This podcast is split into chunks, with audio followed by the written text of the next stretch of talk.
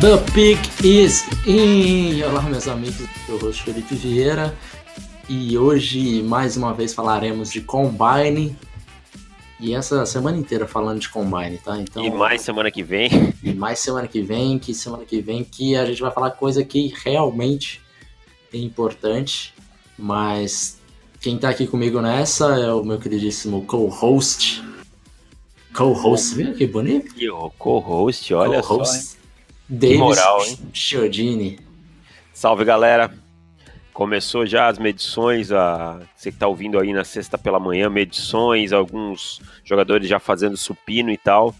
E agora que começa a parte legal, que é ver os drills, né? Os drills e a, a, os ti, uh, tiro de 40 jardas, esse tipo de coisa no final de semana. E aí na semana que vem a gente vem falando tudo sobre isso, mas já vamos adiantar alguma coisa hoje. É isso. É, essa é uma. Nós estamos gravando na quinta, né? Então, muita coisa que. Se você está ouvindo esse podcast na sexta, ou de repente no domingo, muita coisa já aconteceu. Mas agora, na, até o, do, o momento que nós estamos gravando, o Combine, por enquanto, só tem sido para entrevistas, medições e alguns jogadores fizeram supino, jogadores de linha ofensiva e running backs. Supino não é o, o drill mais relevante do mundo para Combine, mas algumas coisas já chamaram a atenção da gente, né, Davis? Com certeza. É, aquilo que tu falou no último podcast, o supino mostra um pouco da work ethic do atleta também, né?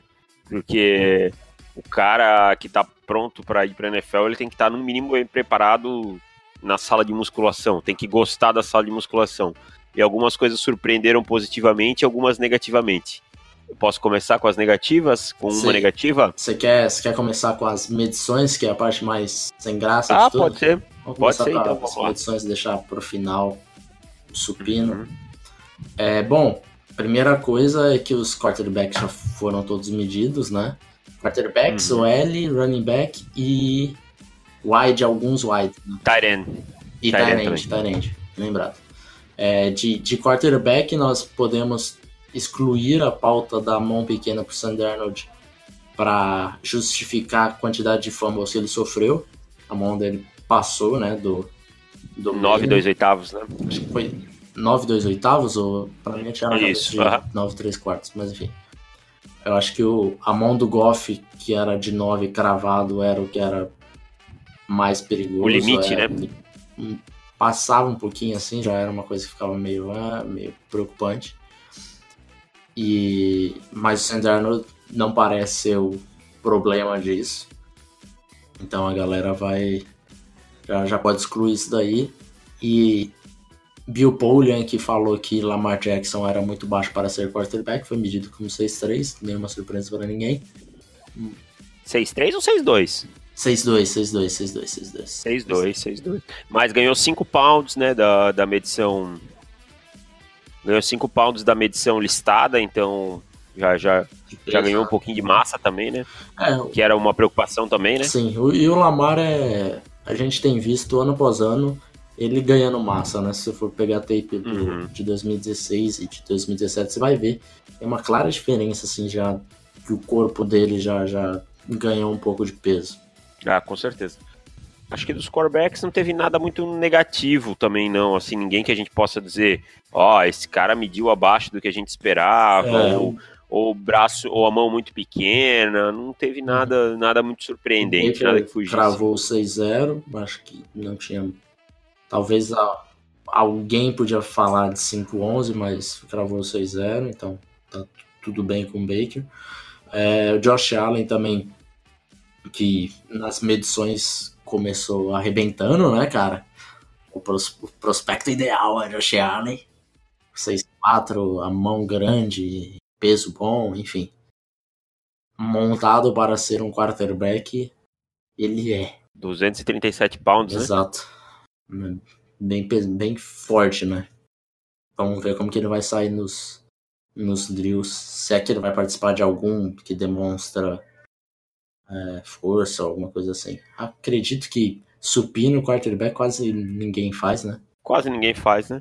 Não tem, também não tem muito sentido, não, né? Não, nenhum. Nenhum. Só para aquele só... procurar pelo em ovo, mas.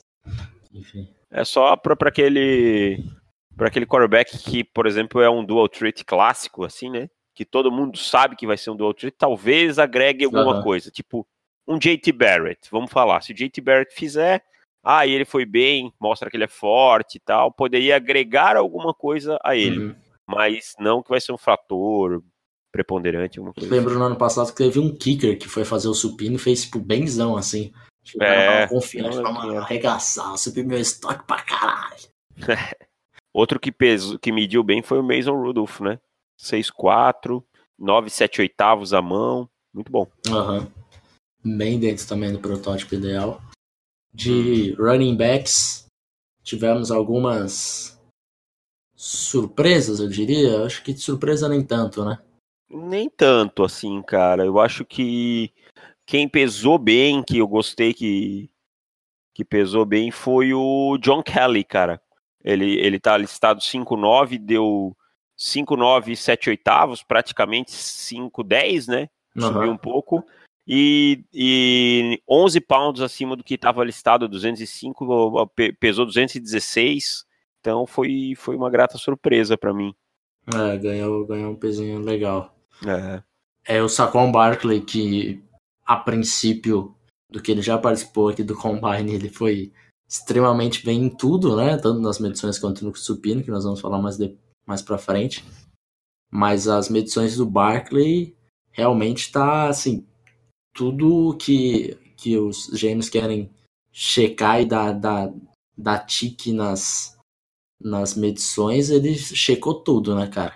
Checou tudo. 5'11, ele tava, mediu 6'0, né? Aham. Uhum. 233 pounds, mão, a mão 9,4 oitavos, 9,5, né, no caso. 9,4 uhum. oitavos. Tranquilaço, totalmente, totalmente dentro do protótipo. Achei que o Darius Guys também pesou legal. Darius Guys pesou pesou 224, era listado com 218, 6 pounds aí é uma boa, uma boa diferença. O Heinz também, que a gente estava comentando lá, se ele ia, ia medir 5,8 mesmo, realmente mediu, né? Se ficasse abaixo disso ia ficar mais preocupante, ele era listado como 5,8, mediu 5,8. Então, o que tá no tape e o que a galera acha dele, por enquanto vai se manter. Vamos ver como que vai no, no resto do combine. Agora partindo para Tyrande, tivemos alguns monstrinhos aí em questão de, de medições, né, cara? Alguns freaks, né? Alguns freakzinhos aí. O Mark Andrews já começou, já começou medindo a mais, né? Uhum. 6'4 já com 6'5, né? E o... o peso dele é aquele peso realmente maravilhoso para Tyrande. 256, né? 256 é um peso que não tem que mexer em nada. A envergadura dele que me decepcionou um pouquinho, 77, mas não é nada assim que vai ser, ah, um fator. É, não, não. É. bem longe disso, bem longe. É, é que teve uns caras muito freak na, na, envergadura. Sim. Por exemplo, o Mike Gesick, ele mediu 6'4", 247 pounds, uh, o tamanho do braço 34 e um oitavo, a mão 10, e 82 e um oitavo de envergadura, cara. É muita coisa. É a segunda maior envergadura de Tyrande, né? Ficou atrás só pro Ian Thomas. Ah, ah, o Ian Thomas foi cabuloso, né? Cabuloso. Cabuloso. Mas o, o eu já imaginava a envergadura dele por aí, porque dá pra ver no tape que ele usa é bem, né? ele usa bem essa envergadura, então ponto positivo pro Gesick. O Dallas Geder também, né? 80 o e um também. Todos esses Tyrants que têm sido cotados lá em cima, por enquanto nas medições foram todos muito bem. Então, não teve ninguém que, que decepcionou por enquanto. Vamos ver como que eles vão sair nos drills de verdade. O Ian Thomas, só para o pessoal entender, ele estava listado com 6'3 e ele mediu 6'5. 9 pounds a mais do que ele estava, 2,65 contra 2,56. Tamanho da mão 11 e 82 e 3 oitavos de envergadura. É, muita coisa. É grande, o cara é grande. Protótipo criado no laboratório mesmo. É, é freakzão. Agora, a mão esquerda do, do Troy Fumagalli realmente Fumagalli. deu menos, né? Porque falta um Deu dedo. menos. Falta um dedinho ali. De wide, você tem alguma coisa? Eu tenho uma, uma que você já deve imaginar o que seja. Pode falar primeiro, então. Rich James, meu garoto, que É. media, media 5'9 na, na listagem de universidade. Então, finalmente, você, você mede 5'9, você já fica com medo do cara medir a menos. Medir, do cara medir Cinco, 5,7, né? 5, é, aí realmente fica complicado. Mas não, ele mediu 5'10, ele ganhou ainda uma, uma polegadazinha importantíssima pra ele. E É. eu acho que se ele mandar bem nesse combine, a chance de começarem a falar mais no meu garoto É fica grande. Aham. E ele, e ele ganhou um pezinho também, né? Ganhou 7 pounds aí, né? É, eu acho que ele vai. O peso dele é mais ou menos chegar aí no 190. É. Não é muito mais o que ganhar, não. Falando em 190, o nosso wide receiver número 1, Calvin Ridley, é outro. 189, né? 189. É, é um dos wides que, que vai pesar abaixo de 200 e tem muita gente que vai começar a falar. Muito leve, que- tá, tá, tá. Tem que ganhar uma caixinha, tem que ganhar. Tem que ganhar, tem que ganhar, mas assim, Não é, não é nada que vá. Não acho que ele precisa é, ganhar muita coisa, porque o jogo dele é ele, ganha, ele ganha estando menor. Se ele ganhar, sei lá, 20 libras, por exemplo, 15 libras, ele vai perder essa agilidade? Se ele vai perder essa agilidade, não compensa. Não, também acho que não. Acho que ele tem que ganhar uns 10 pounds aí, talvez, no máximo, É, no por aí, máximo. por aí. É. E ele mediu um pouquinho a menos na altura também, né? Ficou com 6-0 6-0. cravado. É, não, deu, é, é, deu 6-0 cravado, é verdade. Um pouquinho a menos. Cara, quem me surpreendeu negativamente entre os wide receivers foi o Kiki Kute. Eu já esperava que ele não fosse um cara grande, mas ele mediu 5'9 em vez de 5'10. E Uhum. pelas dimensões ali, o arm length dele não deu nem 30, deu 29, 7 oitavos. E a mão 8 e 3 oitavos. É realmente pequena, né? Mas aí ele, o Dion É a Kane, menor mão do, do combine de wide até agora? até agora é menor que a mão do Deon Tyburn, é menor que a do Dion Kane, que são caras que também não têm a mão muito grande. E quem surpreendeu positivamente para mim foi o Anthony Miller, pesou 10 pounds a mais, pesou 201, estava listado com 190, a mão deu 10, é muito bom para um cara do tamanho dele, de 5'11", né? O DJ Moore também é, mediu um pouquinho mais alto, O DJ 5'10", Moore mediu bem a mais. bem a mais, né? Tava 5'10", mediu 6'0", né? Aham. Então acho que o DJ Morse é um outro cara aí que a gente pode talvez esperar em final de primeira rodada. Não acho exagero, não. É, pode estar batendo ali. E aí teve dois freakzão, assim, que mediram, que era o, o Equanimous Sam Brown, que deu 6'4", mas praticamente 6'5", tá? 214 pounds, 33 no comprimento do braço, tá? 9 e 6 oitavos a mão. E o Kirtland Sutton, que deu 6'3", 218 pounds. É muita Uhum. coisa. Caras assim. O Alden Tate também, que a gente já esperava, né? Agora é, a questão, esses caras grandes, é como é que eles vão se comportar nos drills de velocidade Sim. e agilidade, né? Não adianta ter esse tamanho todo e, e não, não- não responder lá no- nos outros drills. E passando pra, pra linha ofensiva, também teve uns caras aí que nas medições, exclusivamente nas medições, mostraram o amor que a galera tem por eles, né? Olá, Orlando Brown. Gigante, né? realmente absurdo de a altura dele, o peso dele, ele ainda perdeu o peso, que é, é bom porque ele tava muito acima, Muito né? pesado, tava tava muito 360. Tá 345 pounds agora, né? abaixou aí quase praticamente 7 quilos e alguma coisinha, 7 quilos e meio. E o tackle de Pittsburgh, não o Brian O'Neill, Jerry Jones Smith, também teve uma envergadura absurda, né, cara? 88. 88. É realmente. Pra vocês terem uma ideia, a envergadura mais próxima que chegou dos tackles, que já é uma envergadura alta, foi a do Orlando Brown. Foi 85, 85. 85 e um oitavo, né? E um oitavo. Então, realmente 88. Cara, é tipo Slender mesmo, sabe? É. Absurdo. Em Ah, compensação, teve uns tackles que pesaram pouco, né? O Brian O'Neill foi o mesmo, né? Pesou 297 pounds, né? uhum. Agora uma coisa. O Conor Williams, que, que pesou 299. 296. 296. Ele. E o, o papo de guarde com essa envergadura dele, que bateu 77 e 7 oitavos, que é basicamente o limite ali, né? Tamanho do braço dele, 33 polegadas, é o limite mesmo, assim, que dá pra pensar em tackle. Cara, eu acho Começamos que... a ver ele como guarde, como Eu acho que sim, cara. hum, Eu acho que sim. Que assim, por mais que a gente goste de apontar que o jogador ele pode superar suas limitações físicas, como muitos citam o Aaron Donald e tal, O caso do Joe Thomas, acho que é o exemplo melhor teco, porque ele tem exatamente, acho que 33, se eu não me engano. E é assim, É. ele superou isso, mas assim Mas- como nós falamos do Aaron Donald, são, são pontos fora da curva. Entende? Então, assim, não dá, não dá para não questionar. Nesse Aham. momento não dá para não questionar, tá? É, vai ter que questionar e, e vai ter time com certeza que vai enxergar como guard. eu acho que o- um time pro Conor Williams, que seria assim, ideal, é um time que pode selecionar ele pensando em, em tackle, mas se ele for um guard, não, não, será um problema. Então, É. basicamente, times que têm necessidade nas duas, fala, cara, ó, vamos tentar você primeiro como tackle, que o valor como tackle é maior que um de guard, obviamente. Se não der certo, a gente Broncos. te coloca como guard. O Denver Broncos, que precisa tanto de um left guard quanto de um right tackle. Exato.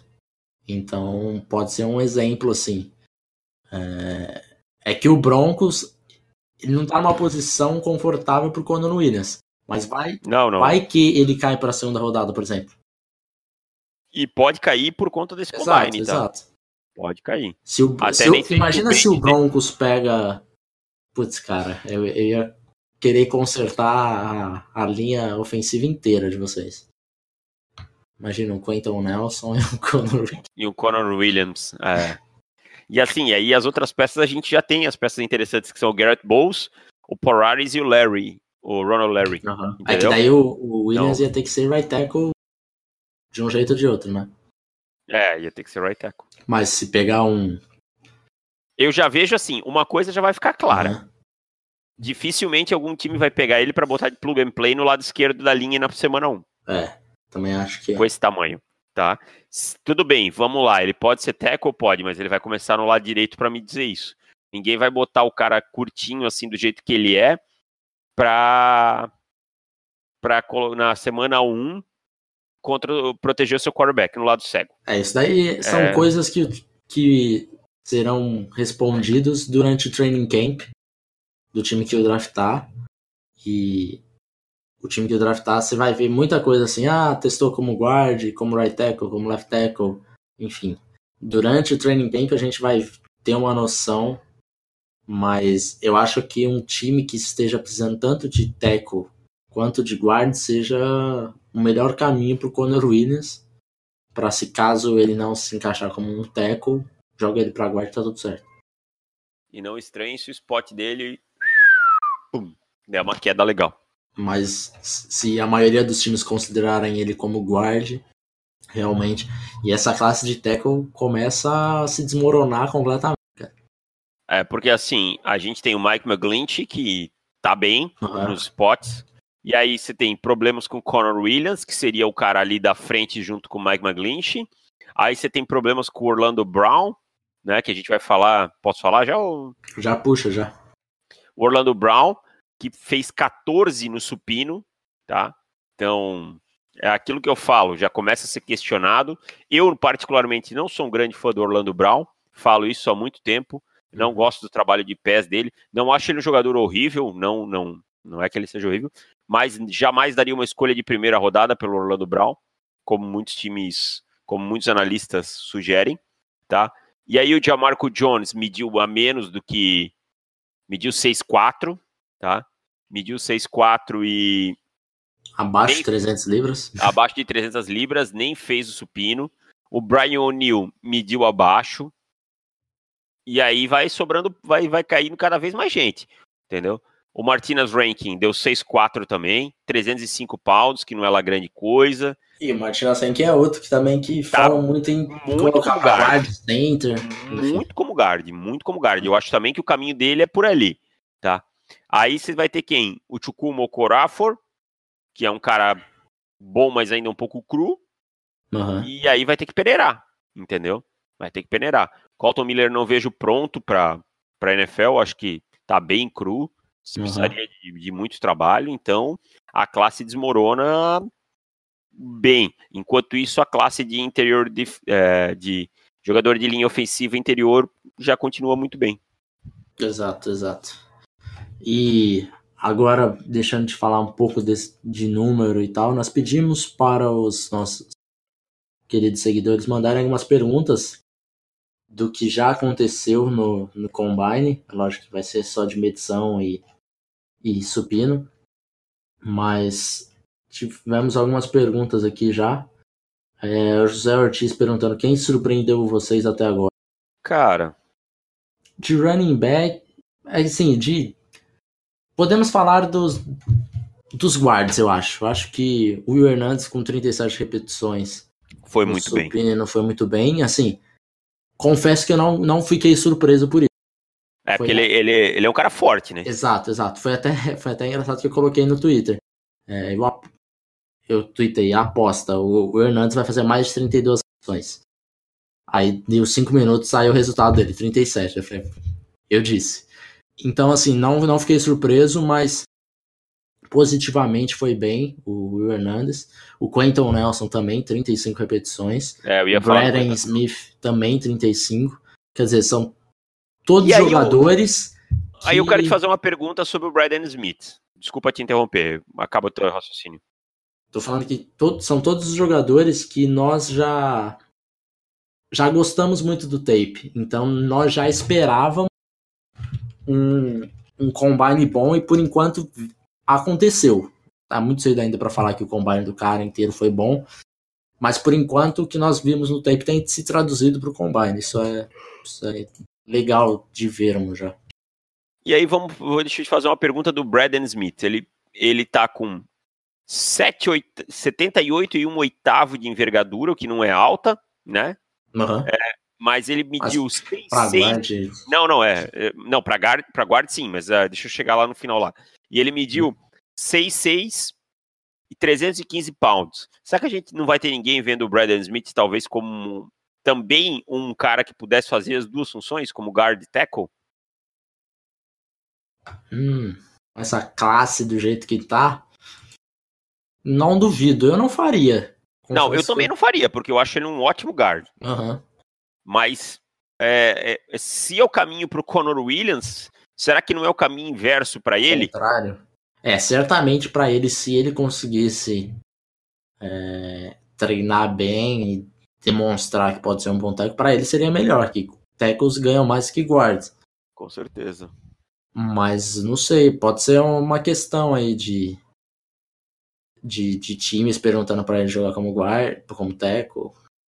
Essa classe de teco, cara, é uma das piores que eu vi, cara, nos últimos anos aí realmente tá assim, tá muito complicado. Eu tinha, eu tinha na cabeça que seria uma classe tão boa, porque é, o Maglint para mim, desde quando eu vejo tape dele, é, eu já tenho uma leve paixão em cima do Maglint, e ele já começou para mim como tackle número um, aí chegou o Conor Williams, aí eu vi o hype do Orlando Brown, depois que eu vi o tape eu já murchei um pouco, mas eu vi tape do Tyrell Crosby que eu também gosto. Eu... Tyrell Crosby eu gosto, eu realmente gosto também. Aí o Tyrell Crosby faz 17 repetições no supino também, que é. Porra! 17 nada, né? Que é complicado. Tem uma coisa que muita gente está comentando, da envergadura do braço atrapalhar fazer o supino. Nós até falamos isso no podcast passado. Isso explica um pouco o número terrível do Orlando Brown de fazer só 14. Pra tirar um exemplo, o Saquon Barkley fez 29. Cara, mas, mas 14, 14 não adianta. Exato, é muito pouco, cara. É muito pouco. Se ele tivesse feito 20, ok, beleza. Exato, ah, exato. o braço atrapalha. Mas 14 é muito pouco, cara. Por exemplo, o Nate Porque, assim, Solder, assim, Nate Solder, Teco, free agent, que é, é dos Patriots, ele também tem uma envergadura monstruosa. Só que ele fez 21 no supino. É. E assim, ó, a gente sabe que as últimas duas é só no embalo, né? Uhum. As últimas duas é naquele último suspiro. Uhum. Então vamos pegar aí que o Brown, na 12 ele já tá morrendo. Exato. Entendeu? É muito pouco, cara. É muito pouco. É. Eu sei que o bench não é o, o, o fator determinante, mas é muito pouco. Um, Para um cara do tamanho dele, Foi eu aquilo... esperava no mínimo 22. Foi aquilo que nós falamos, né? O supino pode não, não melhorar o seu estoque, mas se você for muito mal, com certeza vai levantar algumas porque caso do do Terrell Crosby, do é, Jerry John Smith, do Orlando Brown foram graves, foram graves. É, todos eles complicaram bastante. E, ah, e além do Saquon Barkley, o Nick Chubb fez 29, cara. 29, meu garoto. O, os dois running backs de Georgia foram muito bem, né? Uhum. O Sonny Michel fez 22, ele 29. Quer dizer, o, o Chubb. Chubb, cara, que orgulho. Que orgulho, obrigado. e agora, em compensação, o Bo Scarborough, que pesou ontem animalescamente, né? Diríamos assim, que é um pequeno cavalo, fez 14 só, cara. Decepcionante pra caramba. Decepcionante, decepcionante. E o Carrion Johnson, que todo mundo cita como um jogador tão forte, fez 11. Caraca, bem, bem surpreendente. É, quem acompanha o podcast sabe que eu não estava muito alto no Carrion Johnson. Eu também Mas não. 11 é realmente uma coisa assim que eu não esperava esse esse tanto só de, de, de, de repetições, não. E vai suscitar dúvidas, né? Não tem vai, vai, vai. Agora teremos que ver o resto do combine dele. Porque é aquilo, se o cara fizer um bom combine amanhã, que no caso será hoje, se você tá ouvindo esse podcast no dia que sai, se ele fizer os do trick on drill, 40 jardas, bem, quase ninguém vai lembrar do bench press. Porque, lembrando que o Christian McCaffrey fez um bench press de só 10 repetições, lógico. O Christian McCaffrey a gente já esperava que não fosse, fosse é, fazer tantas repetições, mas também tinha sido mal. Então, é, é, só ele fazer um, um trick drill, um 40 jardas bem como McCaffrey, lógico que não vai fazer um trick drill como fez o McCaffrey. Que a galera vai meio que deixar de lado o supino, porque é o menos importante de tudo. E tivemos umas perguntas aqui. O Saints BR 44 perguntou do, do Hernandes se com as 37 repetições se abre os olhos dos times. Acho que sim, né, cara? Porque acho que, que estrala os olhos, né? Que já tá ah. todo mundo de olho aberto pro Will Hernandes. Acho que o grande que do Will Hernandes é se ele consegue jogar num time que tenha um esquema é. de zona. O resto dos times já não tem muita Exato. dúvida, eu acho, em relação a ele. Exato. Se ele encaixar num time é, mais gap blocking power scheme, assim, ele vai, vai arregaçar. Fácil, fácil. É. Agora, um, é que hoje ninguém joga só em um, um esquema. Isso, é, isso. Essa é a questão. É. Então, a, e assim, eu acho até que dúvida. inside zone, cara. Sim. Inside zone eu até acho que ele não teria tanto Também problema. Acho. O problema vai ser nas outside uhum. zone. A pergunta do Leandro Nascimento: em quais posições os testes realizados teriam o poder de mudar uma possível escolha? Se algum jogador for muito, muito mal ou muito bem. Leandro, eu acabei de fazer um post pro Pro Football. É, o post está indo pro ar hoje. Então, vou até deixar aqui no link do podcast que daí eu separei todos os drills e qual posição que tem mais relevância no drill tal, enfim. Então tá tudo é uma, separadinho lá.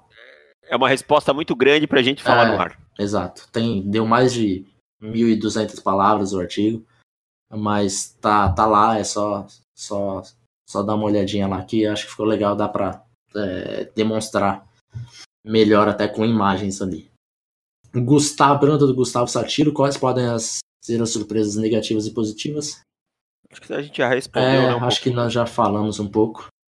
Mas do que tá para vir. Vamos, vamos pensar hoje, que é o dia do, dos running backs. E running backs e o Ellis que vão para campo hoje.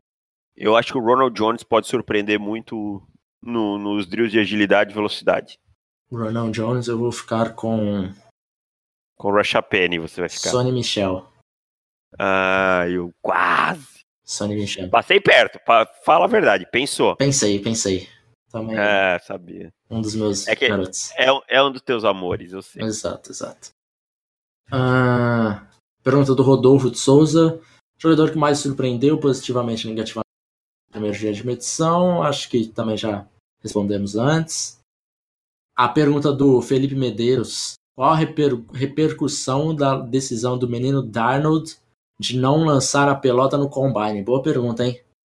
Cara, eu acho que não repercute muito, porque nos últimos anos a gente viu muito quarterback fazendo isso. Eu não sei realmente qual é o sentido, se é a questão de se sentir mais confortável com o seu treinador por perto. É porque ele vai lançar no Pro Day, né? Isso, vai lançar no Pro Day, para os receivers que ele conhece, com quem ele já tem uma sincronia, o tempo de release, esse tipo de coisa. Eu não gosto. Eu uhum. gostaria que ele lançasse, eu acho que ele deveria lançar no Combine. Tá? E eu, e eu, como general manager, colocaria um asterisco e diria assim: não quis lançar numa situação de pressão. Situação de pressão de estar com a mídia e com, com recebedores que ele não conhece, um staff que ele não conhece. Eu não gosto. Mas eu acho que não vai ter um impacto tão negativo, porque isso já vem acontecendo um pouco nos últimos anos. Acho que o Derek Carr não lançou, algum, alguns né, não, não lançaram nos últimos anos. Então, não, acho que não vai ter esse impacto todo. É, acabaram mudando o preço do dólar, porque quando chegar no Pro Day, todo mundo esqueceu que ele já não lançou no Combine. Tá duas uhum. bolinhas bem colocadas lá no Pro nossa. Bota duas, duas deep ball lá e já é, fica todo já mundo feliz. Já fica todo mundo alegrão. E o Honesto Vitor, será que, que ele é sincero? É, nossa senhora. É, perguntou sobre o Shaquin Griffin. O Griffin que é uma das... Talvez a maior história desse draft, né, cara? Que não tem uma das mãos. Que superação, né, cara? Superação. E, e nós fizemos o, a, o report dele eu não sei se vocês vão ficar surpresos, mas eu acho que nós estamos um pouquinho mais alto que o normal. E nós não fomos, é, diria, eu fiz o report dele, eu não tive pena de tirar ponto quando, de onde precisava ser tirado. Então, não fomos nem um pouco benevolentes. Não, e então acho que a nota dele é bem justa com o que está no guia. Mas é, sobre ele no combine, eu acho que ele vai arrebentar no combine, sinceramente.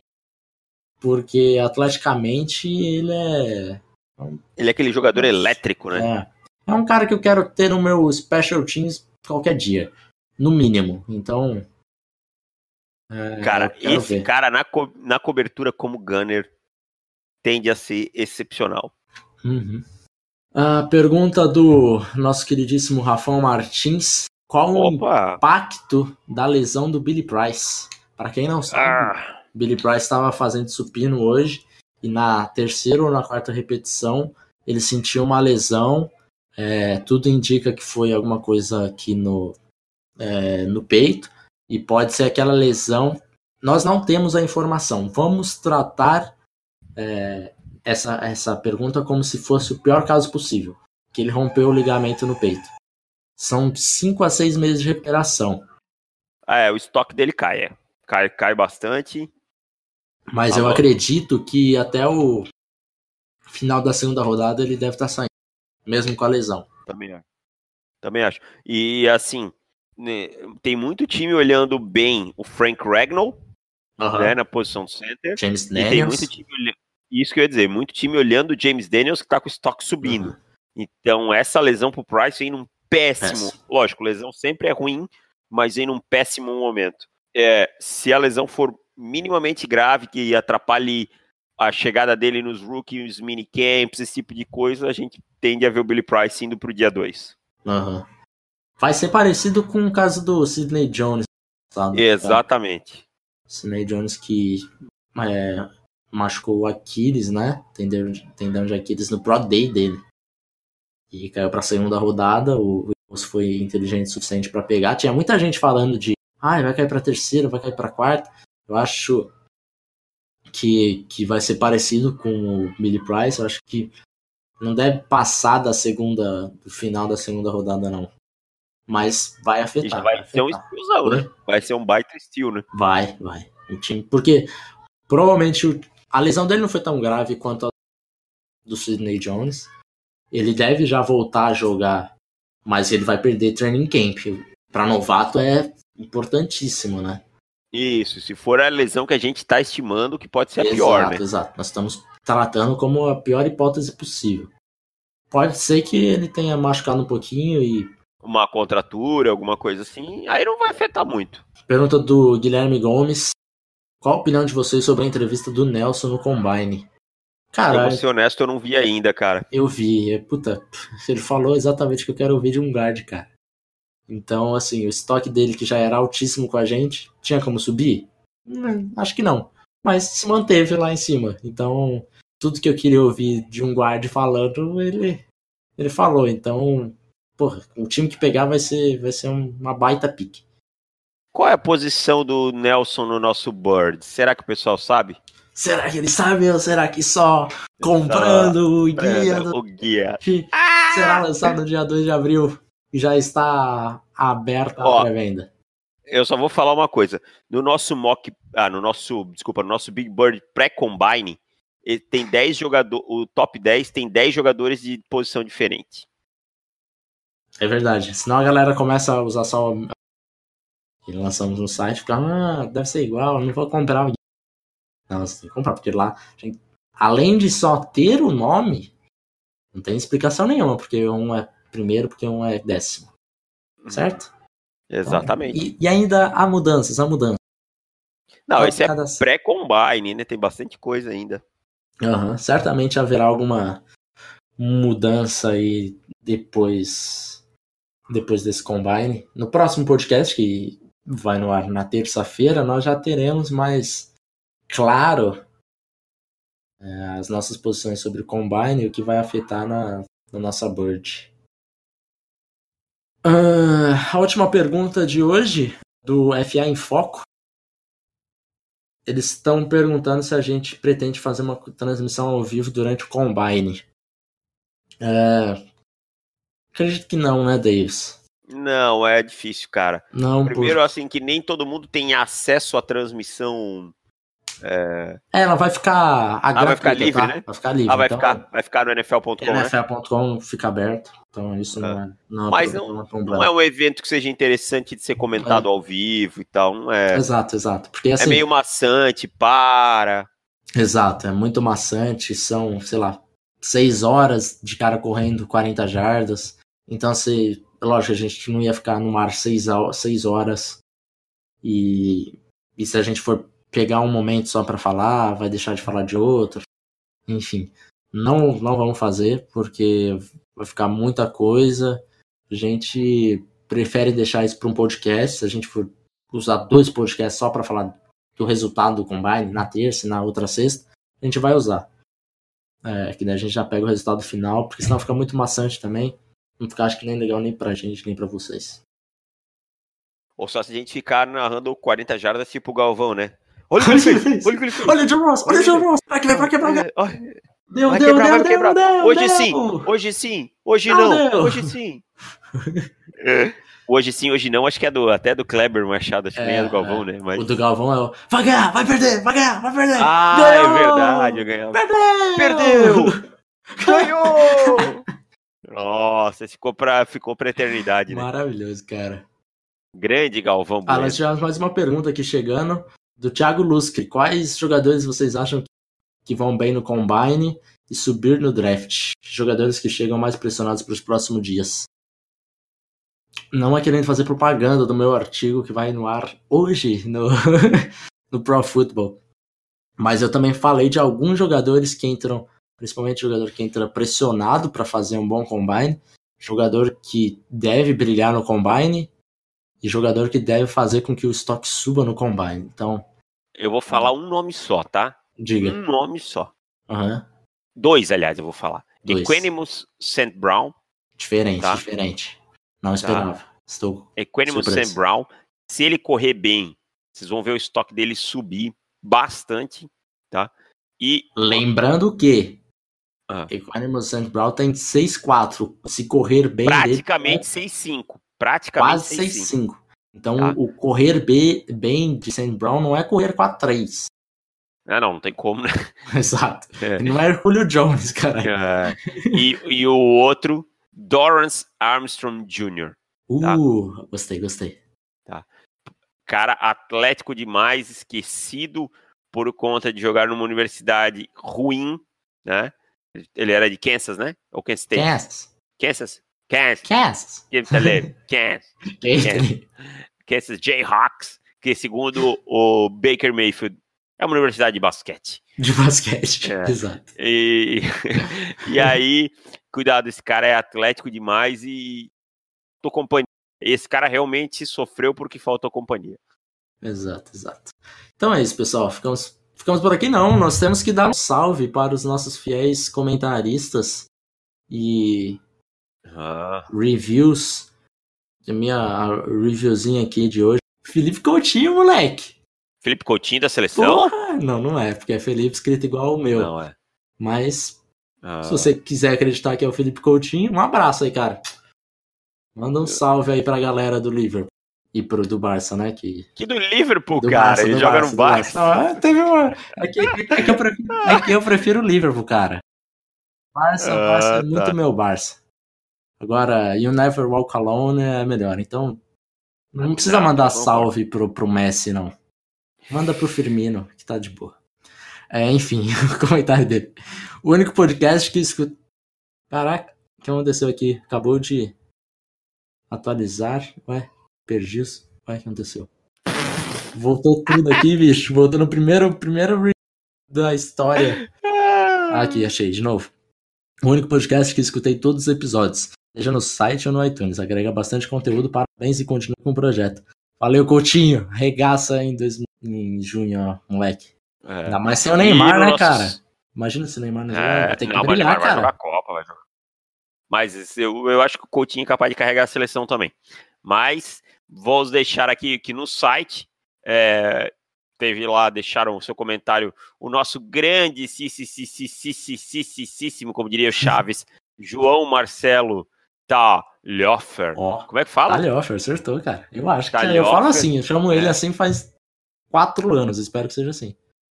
João Marcelo Talhofer, quem não sabe, é um dos, dos, nossos editores de vídeo aí que corta grande parte dos vídeos que vocês têm acesso no site, que a gente usa para analisar. João quebra muitas pra gente.